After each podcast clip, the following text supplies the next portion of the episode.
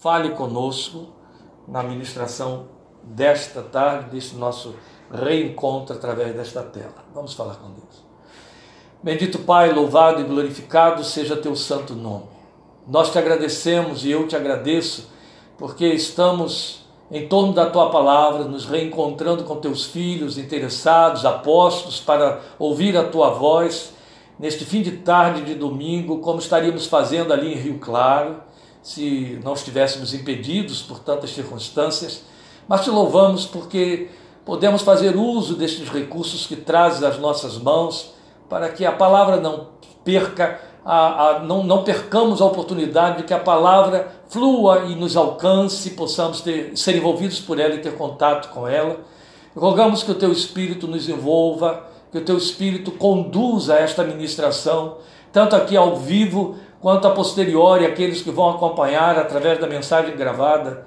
Que o Senhor, por graça, fale ao nosso coração, nos ensine, ministres, de forma que a tua palavra encontre lugar que a tua palavra traga linimento e alento para a nossa alma, traga reforço, traga cobertura, traga agasalho, traga, ó Deus, insumos para que possamos frutificar e dar a Ti a resposta para o que ela tem sido enviada ao nosso coração.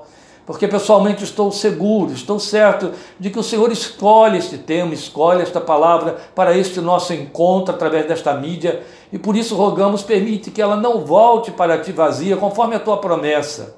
Antes, cumpra aquilo para o que tem sido enviada a nós. Vai ao encontro de teus filhos que estão do outro lado desta tela, vai ao encontro daqueles que estarão ouvindo em seguida, mas permite que todos nós sejamos unidos neste mesmo Espírito, pelo teu Espírito, por tua presença, envolvidos por esta palavra que cativa que atrai o nosso coração. Eu te bendigo e te glorifico, porque o povo de Deus tem na tua palavra recurso, porque o povo de Deus tem motivo para abrir Bíblia, para buscar ouvir a tua voz, porque crê nisso, crê que a tua palavra é a tua palavra, que nela tu falas conosco, é, ela é o pão da nossa alma, ela é o pão que sustenta a nossa fé, e assim como não podemos abrir mão do pão diário para alimentar o nosso corpo e termos vigor, Deus, nosso coração tem sede, tem fome desta palavra, tem necessidade dela. Esta é a razão porque acorremos a ela, porque afluem os crentes a ouvir a tua voz. Lamentamos por aqueles que perderam esse rumo, perderam esse curso e podem deixar passar batido o momento de ouvir a palavra de Deus, ou não abri-la, ou não meditar nela, e perecem, nem se dão conta disso. Mas glorifica o teu santo nome, por aqueles que são movidos por esse apetite espiritual, por essa fome das coisas de Deus, aqueles que só encontram nela razão para se entenderem crentes em Cristo Jesus e terem uma fé que se eleva diante de ti.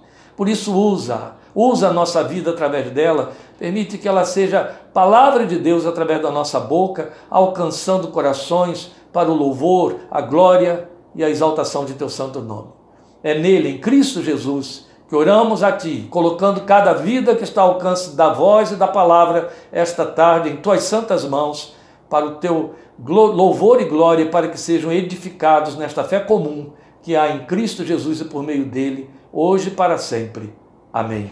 Amém. Muito bem, meus queridos, graça e paz, já fizemos aí uma prévia para dar-lhes as boas-vindas. E graças a Deus, porque podemos de novo estar aqui diante da dessa câmera para poder transmitir esta palavra até a sua vida, até o seu coração, esperando que não falhe nada como falhou domingo passado. Mas, como todos já puderam verificar, se falhar, se houver queda de sinal, não esqueçam que eu estou em Analândia, onde tudo é possível, até o possível é impossível. Então, você aguarde que se houver falha, você vai receber a mensagem devidamente gravada como aconteceu domingo passado. Eu desejo que não aconteça isso, para que você possa usar este tempo que você dispôs para acompanhar esta palavra e poder recebê-la. E eu louvo a Deus. Estamos aqui cercados pela nossa família, Laís lá em São Carlos, ou ali, né, em São Carlos. A está em Rio Claro, mas estão nos acompanhando. Estamos todos juntos. E esses amados, todos que eu estou vendo, cujos nomes estão se enfileirando aqui à minha volta, gente lá do Rio de Janeiro, Luceli, que alegria nos alegra muito ter esses queridos como companheiros nesse momento de meditação. E eu convido você, nesta hora, a abrir sua Bíblia no Salmo 131. Confesso que meu desejo era que a gente pudesse ter tido aqui um momento de louvor. Vocês todos, especialmente os veteranos, é, conhecem o cântico baseado no Salmo 131, mas nós não pudemos preparar, não houve espaço e outros cânticos que a gente queria também não deu. Então, estamos indo direto para a mensagem, como dissemos domingo passado. Às 5h30 em Rio Claro, quando estamos aqui, é o momento em que a gente abre a Bíblia, o louvor vem antes, então já passou o nosso período de louvor que não houve. Mas você, ao ler o Salmo 131, vai lembrar do cântico. Então, vai cantando aí no seu coração, sem tirar a atenção da leitura do texto. É um salmo curto, de três versículos, e então nós vamos meditar nele. Ele é o que temos para hoje. Senhor, o meu coração não é orgulhoso e os meus olhos não são arrogantes. Não me envolvo com coisas grandiosas nem maravilhosas demais para mim. De fato, acalmei tranquilizei a minha alma. Sou como uma criança recém-amamentada por sua mãe. A minha alma é como essa criança. Põe a sua esperança no Senhor, ó Israel desde agora e para sempre. Toda vez que eu abro a Bíblia, que eu quero compartilhar um texto da palavra que Deus põe no meu coração, sinceramente, eu sei que a, a, a expressão fica mal colocada, mas você vai entendê-la, eu me sinto tentado a não perder nada do que eu vou descobrindo ali dentro do texto. Mas há uma coisa que sempre milita contra aqueles que sofrem essa tentação, e essa coisa se chama tempo. Por exemplo, meu desejo era já pegar o versículo 3 e mostrar para você o que é óbvio, aí já estou mostrando, né? O que é óbvio, a mudança de argumentação que o salmista faz entre os versículos 1 e 2 e o versículo 3. Ele faz uma mudança. Porque depois dele estar falando sobre a alma dele, depois dele estar conversando com Deus e falando sobre a alma, ele fala com o povo de Israel. Mas o que ele diz ao povo de Israel parece não ter conotação alguma com o que estava sendo dito um pouquinho antes. Porque ele está falando de esperança e diz assim: põe a sua esperança no Senhor, ó Israel, espere, ó Israel, no Senhor, como as antigas versões dizem, desde agora e para sempre. É evidente que ele está fazendo uma conclusão em cima da argumentação que veio nos versículos 1 e 2. E essa conclusão que ele está fazendo, é, ela significa, olha, sinteticamente ela significa dizer que você pode esperar, ó povo de Deus, aqui Israel, no Senhor, da mesma maneira como eu, o salmista, aprendi a esperar cumprindo esses critérios de que eu estive falando nos versículos 1 e 2. Então nós vamos exatamente a esses critérios. Este salmo ele tem uma beleza em comum e ele, ele se, se adequa, ele, ele chega no momento bem oportuno dentro do contexto das circunstâncias sociais que nós estamos vivendo, como crentes e os não crentes. O salmista está falando de uma vivência possível. Ele está falando de uma vivência que é rara, mas é tão premente necessidade e que ele vive se torna até invejável para nós. Então ele, ele alcança aquele lugar de descanso necessário a todos, especialmente quando em meio ao caos. E aí ele cria, através da poesia deste salmo, uma imagem mental tão bela para ilustrar esse descanso que eu queria chamá-la de a alma no colo. Ou seja, o salmista, e atribui-se a Davi este salmo, aprendeu a colocar a alma dele no colo. Eu parei um pouquinho em cima do salmo que mexeu comigo, mexe comigo com a palavra de Deus, para poder ver até onde o pensamento dos nossos versadores, que eu estou usando a versão, a nova versão internacional, a sua versão, a maioria usa é, Almeida Revista e Atualizada, tem aqueles mais antigos que usam Almeida Revista Corrigida, vai falar o tempo todo de alma, o nefesh do hebraico. E aí eu fui ver se isso seguia o pensamento dos rabinos. Não que eu vá fazer uma leitura é, literal do hebraico, não é isso. Mas que se aproxima mais do texto original, porque foi a versão feita pelos rabinos em cima do Salmo 131. Eu vou lê-la para você. Ó Eterno, não é altaneiro meu coração, nem altivo meu olhar. E não tenho a pretensão de lidar com assuntos que estão acima de minha compreensão. Ficou um tanto diferenciado da nossa versão, mas mais explícito. Ó, não ando à procura de grandes coisas, nem de coisas maravilhosas demais para mim. Aquilo que os nossos versadores chamaram de não ando em busca de coisas maravilhosas demais para mim, os rabinos entenderam como sendo é, não tenho a pretensão de lidar com assuntos que estão acima de minha compreensão. Aí agora ele vai para dentro do texto, bem à semelhança do que os nossos versadores também colocaram. Sosseguei minha alma, nefesh. Sosseguei minha alma para que não fosse soberba. E como uma criança acalentada por sua mãe, se sente minha alma. Espere tranquilo e confiante no eterno, ó Israel, agora e por todo sempre. Na verdade, o texto hebraico é ainda mais intenso do que os rabinos colocaram aqui. E aí, se é mais intenso do que eles colocaram, chegando tão mais próximo, imagine quão mais intenso é do que lemos na nossa versão aí no vernáculo, no português. Mas na verdade, eu declinei daí essa ideia, a alma no colo, porque é exatamente o que me parece que o salmista está falando e de que eu e você precisamos tanto nesses dias e para ensinar a outros, cuja alma está fora do colo. Você percebe que ele comparou a alma a um recém-nascido? A sua versão, a versão é, revista e atualizada, fala recém-nascido. A minha não, mas a sua fala. Porque a linguagem é exatamente essa, é o neonato.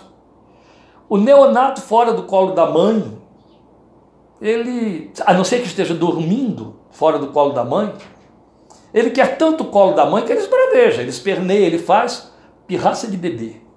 Ele chora, ele está inquieto, ele está desconfortável. Só existe um lugar onde ele se sente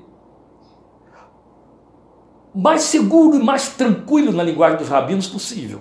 Colo da mãe, porque é, é, a, é a região do mundo físico mais próxima do útero de onde ele foi expulso, que era o seu nirvana.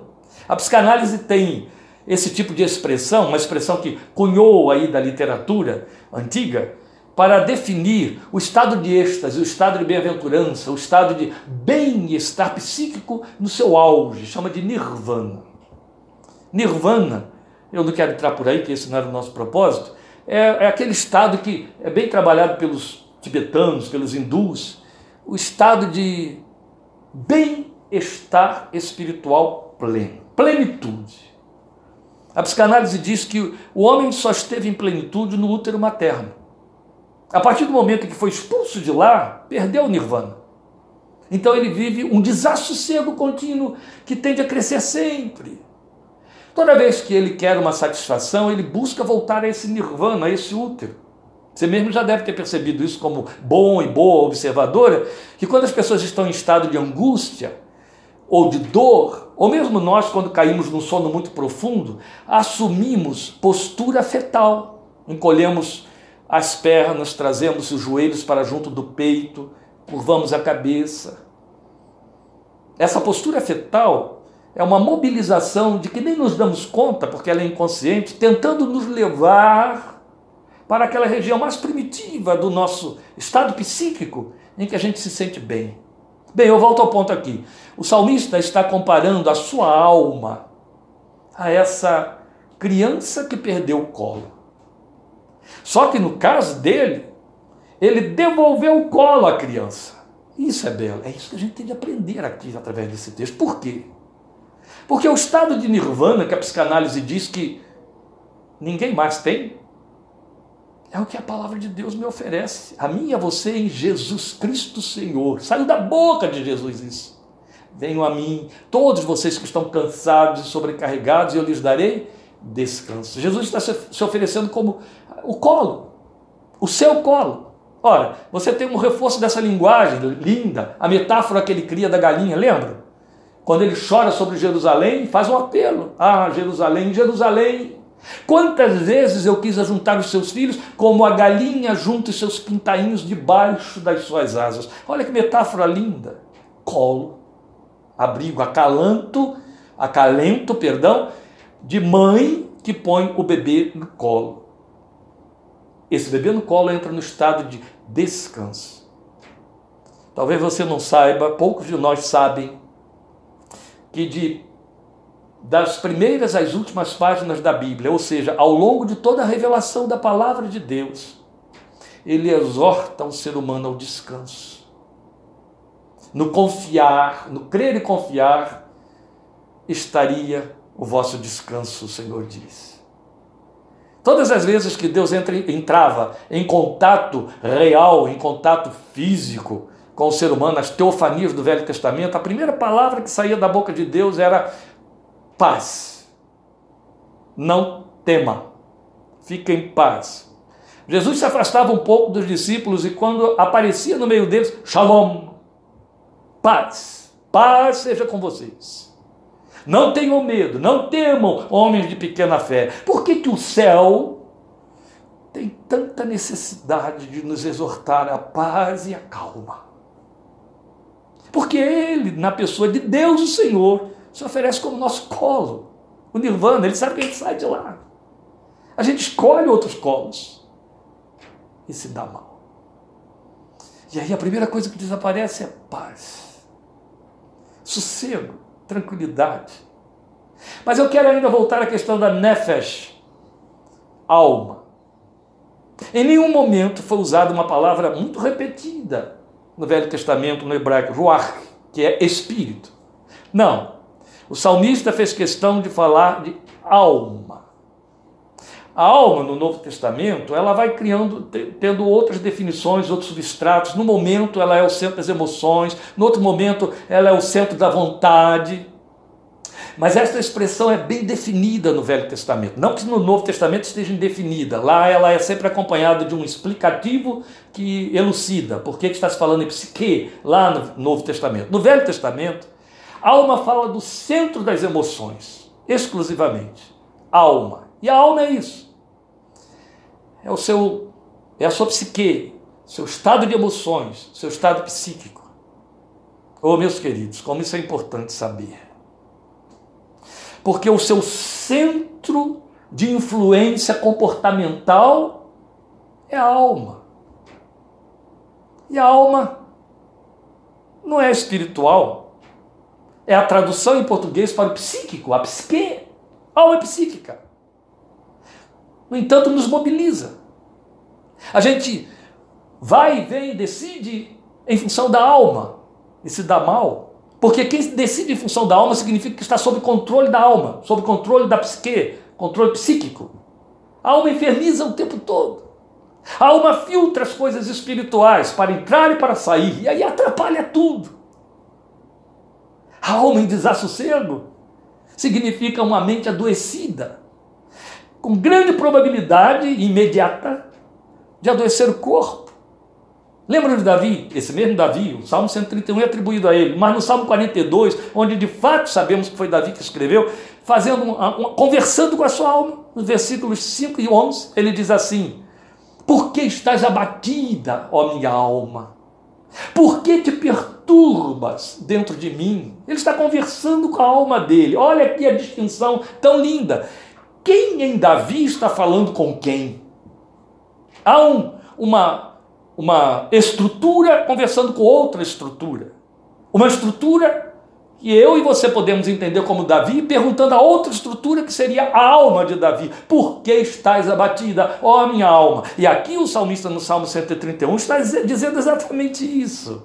Eu fiz calar e sossegar a minha alma a beleza explode. Não, você não sente isso, eu estou sentindo. Quando ele diz assim, fiz calar a minha alma, isso confirma tudo que eu estou dizendo. Essa alma estava gritando, falando demais, esperneando, fora do colo, perturbando o espírito chamado Davi, o centro volitivo, o centro do entendimento, que é o espírito do homem, o que é eterno.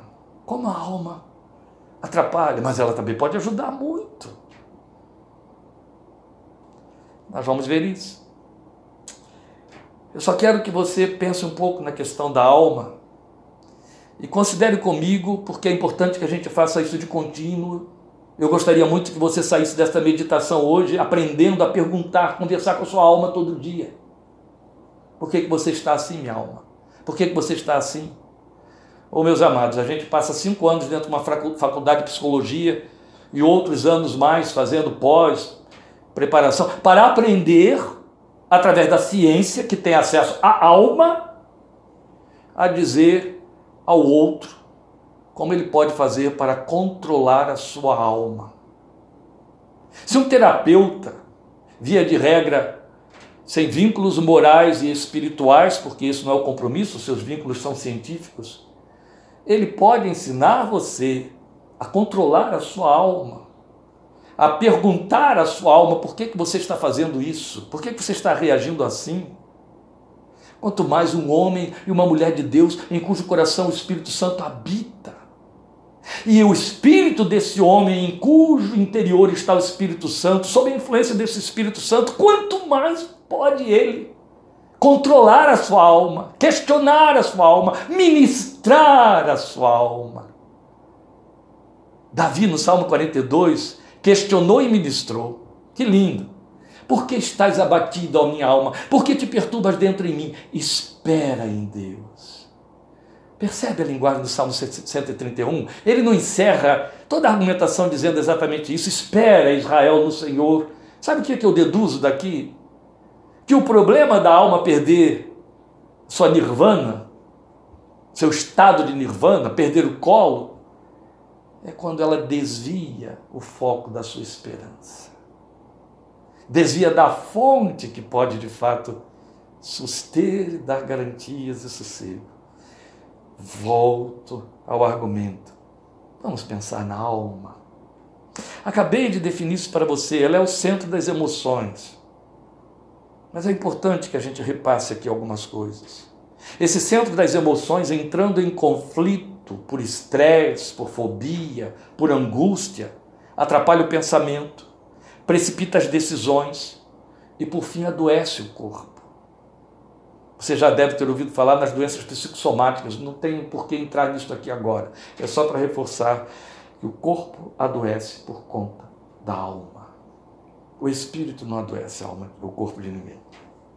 Então, quando a alma está sob intensa pressão, ou quando alguém, melhor dizendo, o, o, ser humano está sob intensa pressão, a alma quer fuga, ela quer refúgio, ela quer colo. E se não tem, esperneia. As formas de espernear variam de pessoas para pessoas. Alguns esperneiam buscando paliativos, via de regra, em outras fontes, então estarão todas mal feitas. Buscando compensações Outros esperneiam fazendo negação da angústia, tapando o sol com a peneira, algo do tipo. É, oh, o coronavírus não vai me pegar, não vai pegar minha casa, eu sou o crente que está protegido debaixo do guarda-chuva de Deus, nada vai me acontecer. Ou oh, esse coronavírus não é isso tudo que a televisão está falando, que o Ministério da Saúde está falando, tarará. São negações, é literal tapar o sol com a peneira. Isso não resolve problema nenhum, porque isso é sair da realidade. E quando você sai da realidade, a alma psicotiza. É o nível mais elevado da enfermidade da alma. Então, quando ela quer colo e não encontra, ou vai por vias erradas, vai procurar em outros lugares, aí ela adoece. Estamos vivendo dias em que a alma se abate. E a gente tem encontrado muita gente, até, e por que não? Nossos irmãos em Cristo, com a alma abatida. A alma de muitos. Alguns já traziam antes de toda essa pandemia que está criando tanta pressão, da qual a maioria não dá contas por falta de, de informações, por falta de. por medo do, do dia de amanhã, não é? Aquele problema do crente que está fixado no dia de amanhã e esquece que Deus é já. Você sabia disso? Que um dos salmos diz que o nome de nosso Deus é já, porque ele cuida do presente. O futuro pertence a Ele e você não tem que se preocupar com o futuro, você tem de viver o seu dia, Deus no dia de hoje. Mas vejam, então alguns, porque estão olhando demais para o amanhã, ficam com a alma fragilizada demais. E até por outros fatores, já traziam uma alma fragilizada antes desse problema todo que está aglutinando as inquietações, e aí ficam mais abatidos, mais assustados, mais ansiosos. Mas o salmista descobriu o ponto de paz nem no Salmo 42, nem no Salmo 131, nós sabemos qual foi a causa que levou a alma dele a espernear, não sabemos, mas a gente conheceu a vida de Davi, a história de Davi está exposta para nós, e eu vou lhe dizer uma coisa: são poucas as pessoas cuja alma passou pelos desafios, angústias, perseguições do nível que Davi sofreu. Você sabia que 15 anos da sua vida, depois de ter sido chamado e ungido por Deus para ocupar o trono de Israel, 15 anos de sua jornada, Davi viveu em cavernas, de caverna em caverna, fugindo de seus perseguidores. Que terrível, que vida terrível. Caverna, não estou falando nem de barraco na favela, onde minimamente a pessoa tem um balde d'água e uma lâmpada acesa. Caverna, lugar de habitação de bichos, de ursos, lá naquela região. Leoa com seus filhotes e outras coisas mais. Sem espaço de sossego, sem acesso a alimento e outras coisas mais. Do lado de fora, a morte espreitava Davi o tempo todo. Cercado de um, um grupo de bandidos que ele transformou em soldados, mas que ainda retinham dentro deles esse caráter é, é, é distorcido e que o tempo todo falavam para Davi, em vez de consolá-lo, de perseguir o seu perseguidor e matá-lo. Davi os transformou em soldados, mas mesmo em meio a esse momento, quando eles eram da ordem de 400, a cidade em que Davi tinha se aquartelado com eles foi assaltada pelos filisteus e as casas deles foram queimadas e as suas mulheres e seus filhos levados cativos lá em Ziclag. E eles se voltaram contra Davi e queriam matar Davi a pedradas, culpando Davi do que os filisteus fizeram com suas mulheres, pelo simples fato de que foram escolhidos por Davi para serem seus companheiros de batalha. Esse era o nível de, do, do, do, do que cercava, do entorno de Davi. A perseguição que vinha desde o trono do rei e um estado de insegurança da parte dos seus apoiadores. Que é coisa pior? Como que vai se pretender que essa alma fique em descanso e tenha sossego? Bem, eu não sei exatamente os momentos do Salmo 42 e do Salmo 131. Mas a alma de Davi tinha muita razão para espernear estando fora do colo. E o salmista descobre esse colo de sossego para a alma. O colo para a sua alma sossegar. Vamos aprender com ele. Então ele, ele encara o fato de que o descanso, o colo para a sua alma, era a sua maior necessidade. Onde é que Davi nos fala desse colo como a sua maior necessidade? Veja, bem no início do salmo, eu estou falando de Davi, o salmista, bem no início do salmo, fiz calar e sossegar a minha alma, como a criança desmamada se aquieta nos braços de sua mãe, como essa criança é a minha alma para comigo. A alma já estava descansada. Então, na verdade, ele disse as suas emoções, ele disse a sua alma, Ó, oh, vamos aprender com ele. Pare de falar agora. Fique em silêncio, minha alma. Há um, um cântico muito bonito de Estênio Márcio, Márcio, que ele compôs e está aí no dos seus primeiros salmos, em que falando de ansiedades, de momentos de inquietação, ele usa uma linguagem poética tão bonita que se, se aproxima tanto aqui do salmista no Salmo 131. Puxa cadeira, minha alma. Ele chama sua alma para conversar com ele. E aí ele diz para ela: Lembra do que o Senhor uma vez nos falou? A minha graça te basta. Aleluia. Como sua alma precisa ouvir você falar com ela. Entende? Sua estrutura espiritual, você.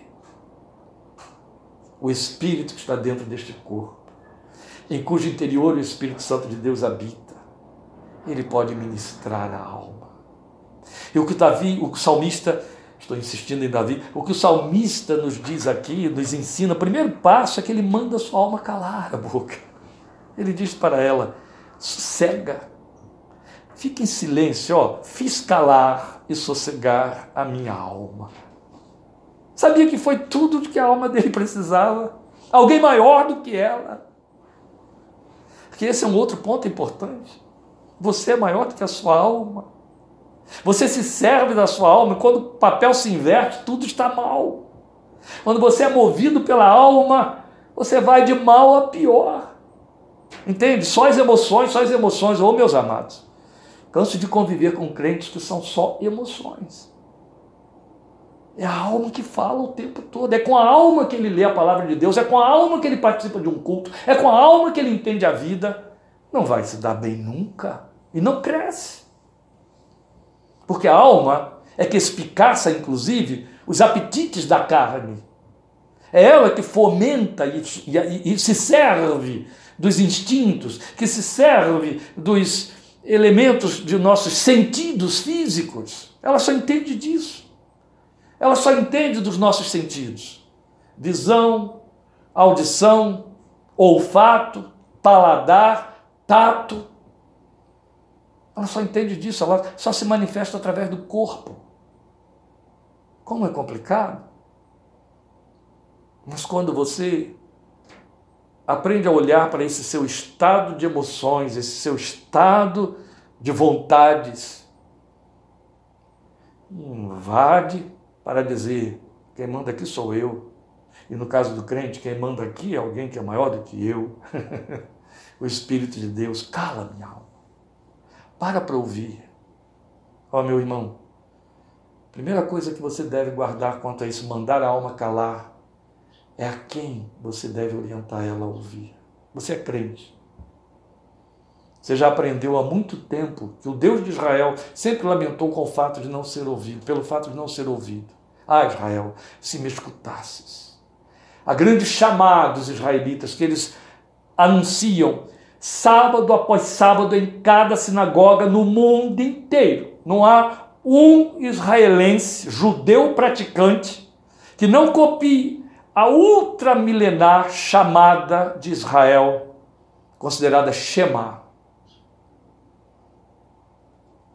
Ouve, ó Israel, o Senhor nosso Deus é o único Senhor. Começa com o verbo ouvir. Ouve, ó Israel. Tantos séculos depois de Moisés, lá estava Deus lamentando para esse mesmo Israel. Ah, Israel, se me escutasses. A revelação da Bíblia, a revelação do Novo Testamento se encerra Jesus envia uma última carta à igreja, endereçada no endereço da igreja de Laodiceia, e suas últimas palavras para a igreja, ali representada pelo grupo de irmãos de Laodiceia, foi: Estou à porta e bato. Se alguém ouvir a minha voz. Olhem o que, que ele está pondo, o que, que ele está pondo em xeque, se seria ouvido. Cabe a mim e a você dizer para a nossa alma: ouve o teu Deus, ouve o Espírito que está aí dentro, ouve a palavra de Deus. É nela que você encontra promessa e refrigério. Fiz calar e sossegar a minha alma. Para de falar agora, alma. Para para ouvir. Aquiete-se como a criança que dorme no colo materno, saciada e confiante. A autoridade absoluta do nosso soberano Deus e Pai. Inquestionável, é de tal ordem que ele nos ofereceu isso com toda a garantia. Ele mostrou e disse que nós podemos encontrar sossego e descanso nele. Não poderia haver imagem mais convincente do sossego e descanso, porque Deus dá conta. E então o salmista descobriu esse colo materno para a alma, no melhor lugar. Sabe, lá no final do salmo, quando ele diz assim: Espera, ó Israel, no Senhor, aí está o colo o lugar do colo. É para onde você pode levar a sua alma. Tentações não vão faltar, de mamãe, papai, do amigo, dos irmãos, do, dos crentes, os outros na igreja, de crentes ufanistas nos púlpitos, da sua mente e do mundo à sua volta, da mídia e etc. Não vão faltar lhe oferecendo outros colos, falsos colos, colos supérfluos.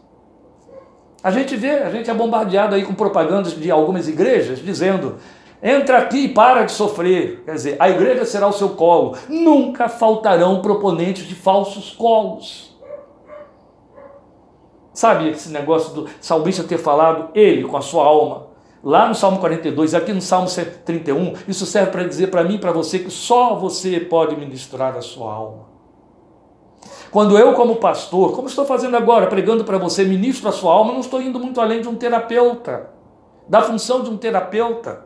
E todo o meu esforço nessa direção vai dar em nada se você deixar a sua alma receber isso e filtrar e barrar.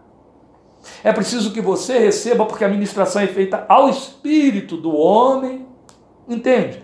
Vou repetir. A ministração é feita ao espírito do homem.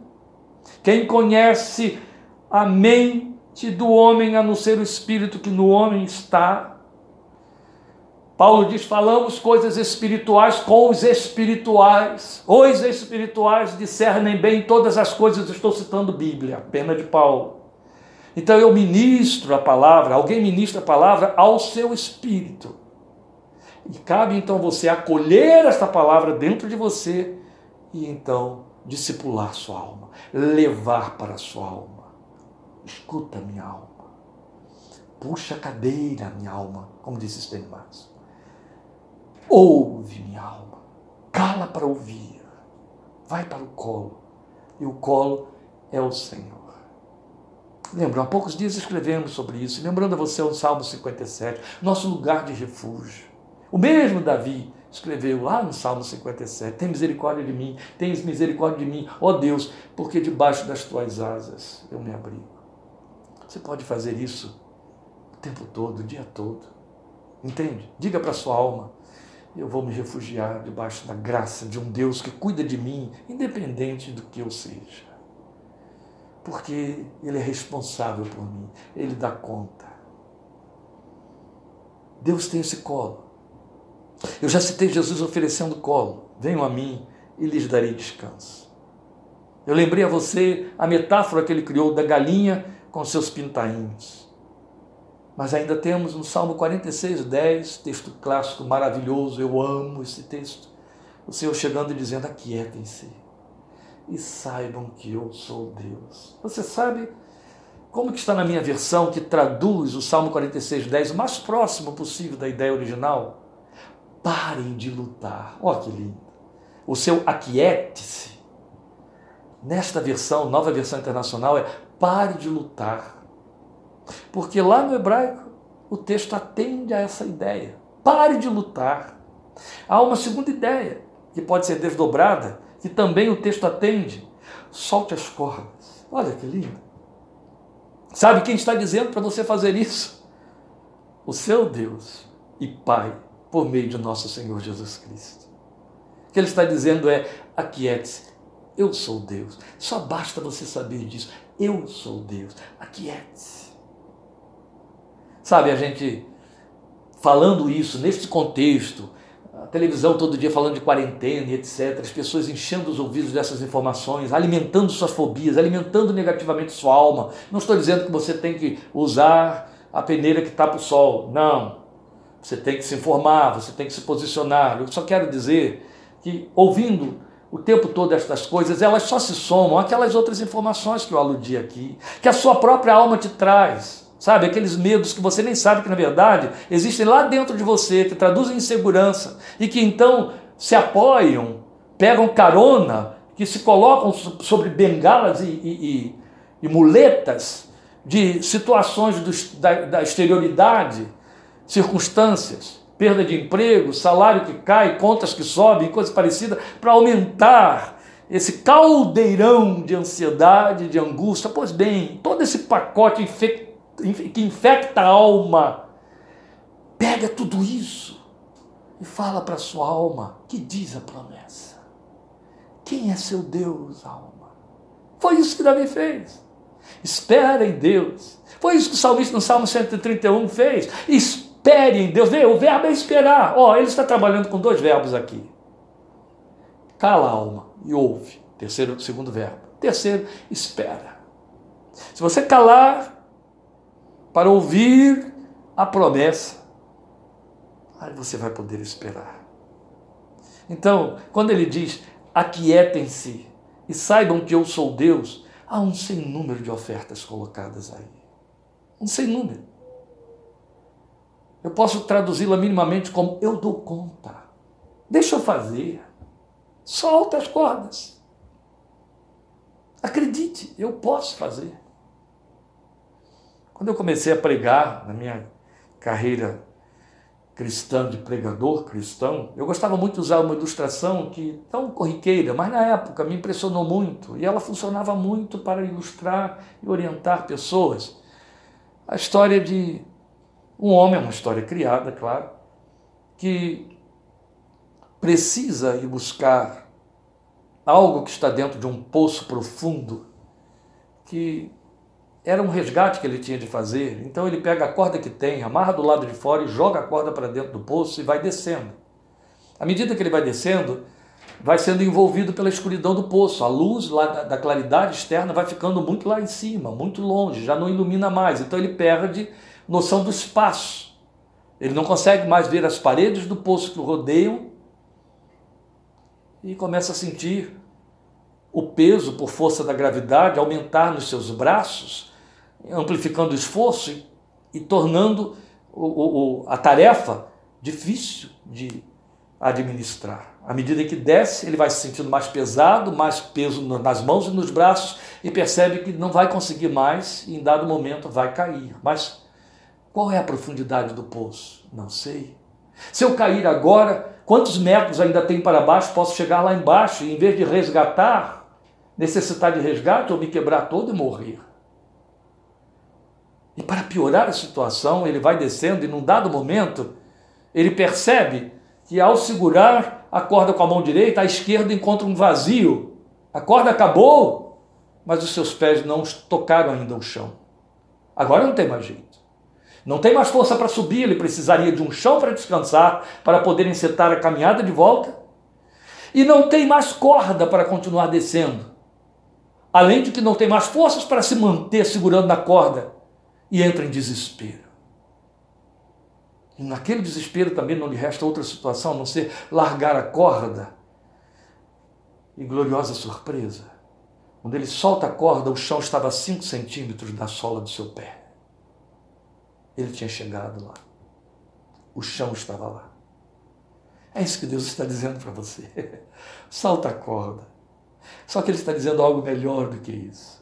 Eu sou o chão debaixo de seus pés. Pastor, é bonita a linguagem poética. Não, é Bíblia, revelação da palavra de Deus. Está escrito em Deuteronômio: Por baixo de ti estende os braços eternos. Aleluia. Você não cai nunca. Você desce e ele te ampara.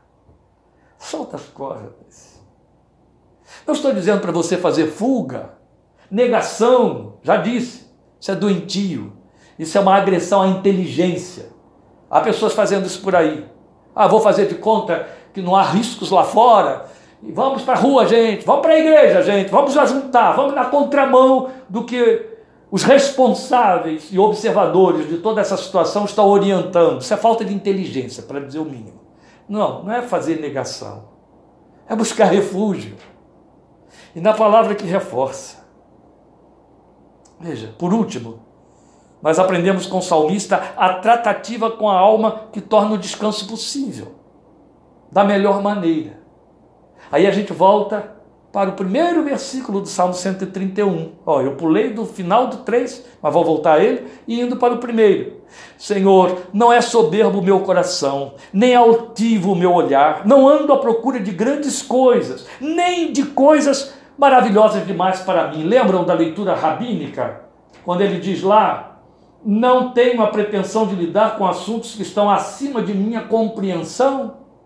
Na sua versão, um pouquinho diferente da minha, na minha versão, não ando à procura de grandes coisas, ou de coisas que são grandes demais para mim, a sua versão diz, isso é muito válido. Coisas maravilhosas demais para mim, diz a minha versão. Ou seja, a melhor maneira é a tradução do que ele está dizendo aqui no primeiro versículo, é atender ao que Paulo nos ensinou em Filipenses 4, 7. O que, que ele diz lá? Tudo aquilo em que há algum louvor, que seja nobre, tudo aquilo que é digno, tudo aquilo que enaltece, que exalta, que depura, seja isso que ocupe os seus pensamentos. Esta é a razão porque o Deus soberano pode dizer para mim e para você: em tudo deem graças. Deixe a mente ser ocupada pelos pensamentos de Deus, exarados na Sua palavra, que o Espírito ministra ao seu coração. E aí a ansiedade desaparece, a alma descansa. Esse é o colo. As pessoas estão se locupletando de más notícias, estão entupindo a cabeça com informações pobres, de baixa cultura. Sabe? Aquela cultura imediatista, imediatista, perdão, dos que têm preguiça para pensar e se servem da enciclopédia vulgar e medíocre oferecida pelos mexericos cotidianos de mentes ociosas, nos WhatsApps e Twitters da vida. E que tais? Leia a palavra de Deus, cante louvores, adore, instrua-se, cresça, como a palavra é, exorta. Entende? Sai dessas caixinhas medíocres, abre a Bíblia. Aprende que ali há uma trindade inteira para favorecer você, que se serve de miríades de anjos que você não vê para atender a você. Há um Deus cujo ouvido está colado na boca do seu coração. Ao seu menor suspiro, ele ouve. E quando você clama, ele responde. Glória seja o seu nome. Priorize o caminho e a escolha das coisas simples. Entendeu? O salmista estava dizendo exatamente isso. Sabe por que, que a alma se inquieta? Sabe por que, que a alma perde o colo? Sabe por que, que a alma fica em desespero sem o nirvana? É porque ela se enche de coisas grandes demais para ela dar conta. Ela procura tentar dar conta de coisas que são maiores do que ela. Isso tem a ver com a soberba, altivez do pensamento humano.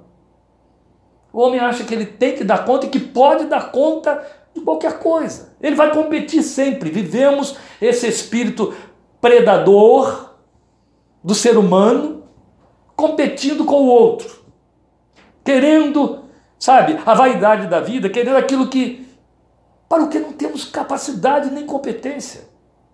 Mas aí temos a psicologia, aqueles mentores dos pensamentos positivos, os coaching que estão fazendo coaching e influenciando as pessoas a se superarem, a serem mais, dizendo: "Ó, oh, faça uma seleção, rejeite todos os argumentos negativos, todas as palavras positivas, negativas, fique só com as positivas, com os pensamentos positivos, você pode.